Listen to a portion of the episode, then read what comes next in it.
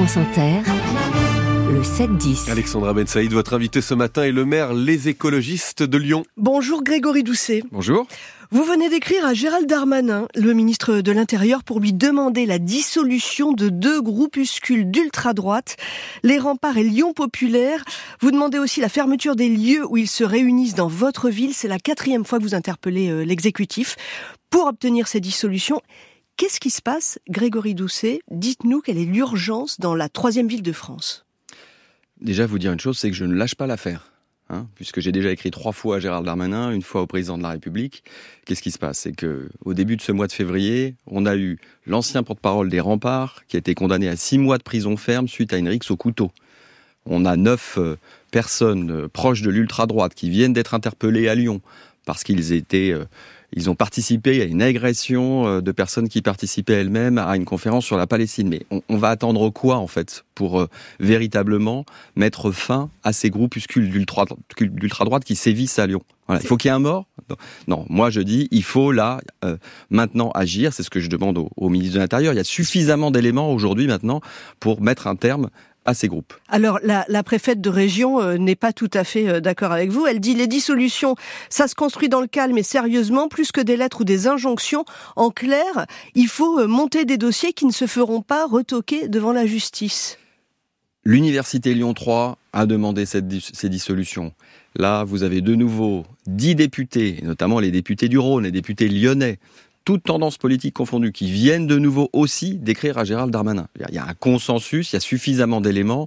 Je vous parlais un petit peu plus tôt des interpellations qui ont eu lieu, des condamnations qui ont déjà été prononcés. Donc des éléments, on en a. Alors qu'est-ce qui se passe? Ce gouvernement, vous, vous le connaissez, il, est justement euh, fameux pour avoir le record de dissolution d'associations de la Ve République. 34 depuis euh, l'arrivée d'Emmanuel Macron à l'Élysée. Trois groupuscules d'extrême droite dissous en 2023. Je vous fais la liste. Eh ben alors hein. allons-y. Un en 2024. Est-ce qu'il y a un problème particulier? Allons-y. Pour, Pourquoi euh, Est-ce qu'il y aurait un problème particulier à Lyon? Écoutez, moi, je, je, je, me contente là, aujourd'hui, en tant que maire, de faire mon boulot de maire. Voilà. Mm.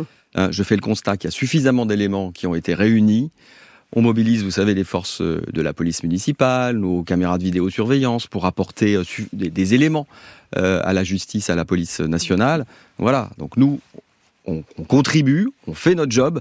Maintenant, il faut que l'exécutif fasse le sien. Est-ce qu'il y a un problème particulier à Lyon cependant? Est-ce que c'est pourquoi ce, ces groupuscules d'ultra droite euh, chez vous en particulier? Est-ce que c'est Lyon 3 Est-ce qu'il y a des racines universitaires? Est-ce que c'est l'actualité? Est-ce que qui provoquerait une résurgence? Écoutez, il y a, y a, une histoire qui n'est pas nouvelle de la présence de l'ultra droite à Lyon, ça c'est certain. Mais euh, je crois que par une, un volontarisme politique, par des actions concrètes, comme, comme celles que je viens de vous, euh, vous décrire, mm. on peut mettre fin euh, à ces groupuscules. Parce que il faut pouvoir attaquer leur ingénierie, leur logistique, et aussi leur envoyer un message. La République ne veut pas de ceux qui agissent contre la République. Point. Grégory Doucet, on passe à l'actualité. Le gouvernement qui recule sur le gazole non routier, euh, donc il maintient des avantages sur les énergies fossiles pour les petites entreprises du bâtiment et des travaux publics. Il a déjà accordé la même chose aux agriculteurs. Est-ce que le maire écologiste de Lyon comprend? Alors vous évoquez deux sujets. Il y a la question de la crise agricole que l'on vient de traverser, enfin dans laquelle on est encore plongé. Et puis ce que vous évoquez, c'est une mesure qui vise aussi à euh, venir répondre à la crise du logement de manière générale. Sur le, le, gazole non routier, c'est parce que ce sont deux secteurs en difficulté, le bâtiment et puis euh, les agriculteurs, et le gouvernement dit c'est pas le moment. Sur, la question, sur la question du bâtiment, c'est globalement lié à la crise du logement. La crise du logement, on le sait, elle est principalement liée à la fois aux taux d'intérêt qui sont très élevés et aux matériaux de construction, aux matières premières qui sont elles-mêmes aussi euh, victimes de l'inflation. Bon.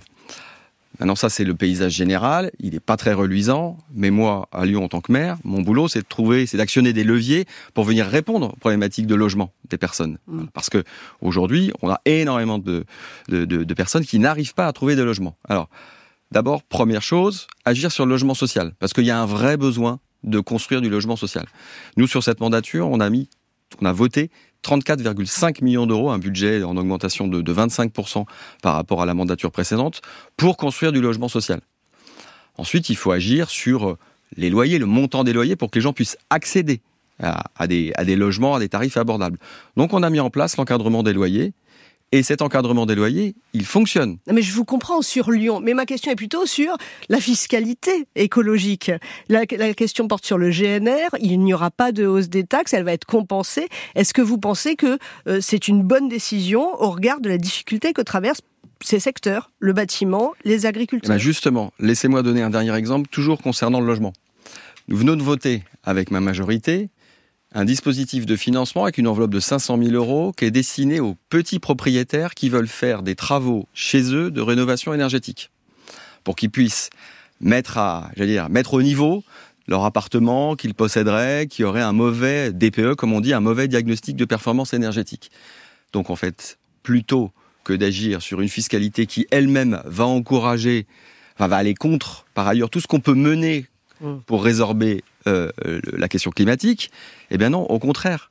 Mettons en place des dispositifs vertueux qui tirent vers le haut. Alors, le, le, diagnostic, vous voulez parler du diagnostic de performance environnementale, c'est un sujet, effectivement. Bah là, le gouvernement vient de décider qu'il y avait une correction à apporter hein, sur les petites surfaces.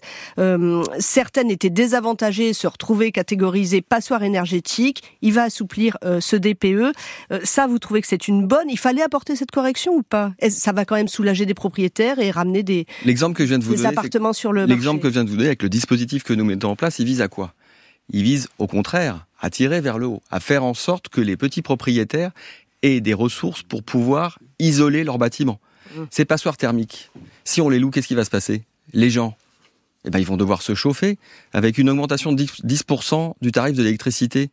Vous allez en fait appauvrir les Français, et notamment ceux des classes moyennes. Donc c'est juste une fausse bonne idée. Alors que faut-il faire? Samedi dernier, il y a deux militantes qui sont allées au musée des Beaux-Arts de Lyon et qui ont lancé de la soupe sur un tableau de Claude Monet. Le printemps, les mêmes, euh, le même groupe euh, de militants euh, avait lancé du, de la soupe sur la Joconde. Vous avez tweeté, vous avez dit « Je regrette l'action, mais le mai est de moi. Face à l'urgence climatique, l'angoisse est légitime. C'est pas vraiment une condamnation, ça, Grégory. Ah bah je désapprouve cette action, assurément. Vous savez, une plainte qui a été déposée pour vandalisme, donc c'est clair. C'est pas avec ce type d'action qu'on va embarquer les gens dans la transition écologique et qu'on va leur donner envie, eh bien, d'aller vers la décarbonation de notre économie et de nos modes de vie. Donc ça n'a aucune utilité cette désobéissance civile, cette résistance regardez, Alexandra, vous êtes en train de m'interroger finalement sur la forme et pas sur le fond. Hein, et c'est d'ailleurs, euh, c'est d'ailleurs ce qui se passe. Les réactions ici et là, elles portent sur la forme. Ça veut dire que le message, il n'a pas réussi à être, à être transmis. Voilà. Vous savez, après sur la question de la décarbonation et de la transition écologique, là, je vous le dis ici, Lyon est une des villes pilotes. Elle, vient d'être euh, nommée ville pilote par la Commission européenne pour la neutralité carbone en 2030. Grégory Doucet, les vacances scolaires à Lyon, c'est samedi, chassé croisé euh, de la zone A avec ceux de la zone C qui reviendront de leur première semaine. La Pardieu, c'est une des plus grandes gares de transit d'Europe. La plus grande. Les contrôleurs sont appelés à la grève. Euh, est-ce que leur action est justifiée ou pas, selon vous? Écoutez, là aujourd'hui, il y a encore des négociations euh, entre euh, Jean-Pierre Farandou, euh, le patron de la SNCF, et les syndicats. On va les laisser se mener ces négociations en espérant que, eh bien, tout le monde pourra partir en vacances samedi. Donc pas de, pas de prise de position particulière sur les contrôleurs. Vous êtes un grève qui, un maire qui qui gère les grèves à la part J'ai confiance, j'ai confiance dans le dialogue social parce que je le pratique moi-même en tant que en tant que maire au sein de au sein de la municipalité et que dans le dialogue social, on arrive très souvent euh, à sortir par le haut. Donc pas de message particulier pour les contrôleurs. Aujourd'hui, journée, journée, journée d'hommage national à Robert Badinter. À Lyon, dimanche dernier, vous avez commémoré la rafle de la rue Sainte-Catherine, au cours de laquelle euh, son père Simon a été pris par la Gestapo et déporté. Euh, Robert Badinter, il a échappé à cette Absolument. Le, le, jour de cette rafle, le 9 février, euh, eh bien, en fait, Simon Badinter, donc le, le papa de Robert Badinter, était tombé dans le piège tendu par Klaus Barbie, euh, rue Sainte-Catherine. Euh, sa maman inquiète envoie Robert aller chercher son père. Il est ado? Il a 14 ans. il se présente au, 12 de la rue Sainte-Catherine. Il monte les deux étages. un officier SS lui attrape le bras et il se débat et il s'enfuit. Et à ce moment-là, Robert Badinter échappe miraculeusement à la souricière tendue par, euh, par Klaus Barbie et ses sbires. Et par contre, son père, euh, malheureusement, euh, lui, est emmené à Sobibor où, où il périra. Grégory Doucet, le maire de Lyon, merci d'avoir été sur France Inter. Merci à vous.